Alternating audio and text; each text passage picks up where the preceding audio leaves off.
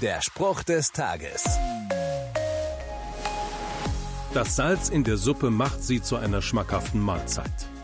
Wobei ich eine Ausnahme gelten lasse, wenn ein Koch verliebt ist und versehentlich zu viel würzt, dann kann die Suppe schon mal etwas strenger schmecken. In der Bibel lese ich vom Würzen mit Salz.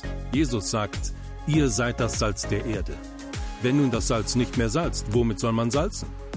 Es ist zu nichts mehr nütze, als dass man es wegschüttet und lässt es von den Leuten zertreten. Wenn Jesus die Menschen, die ihm nachfolgen, mit Salz vergleicht, dann heißt das doch, dass mein Auftrag darin besteht, eine angenehme Würze in meine ansonst recht fade Umgebung zu bringen. Ich soll heute durch mein Wesen und meine Worte ein guter Einfluss auf meine Umgebung sein. Der Spruch des Tages steht in der Bibel. Bibellesen auf bibleserver.com.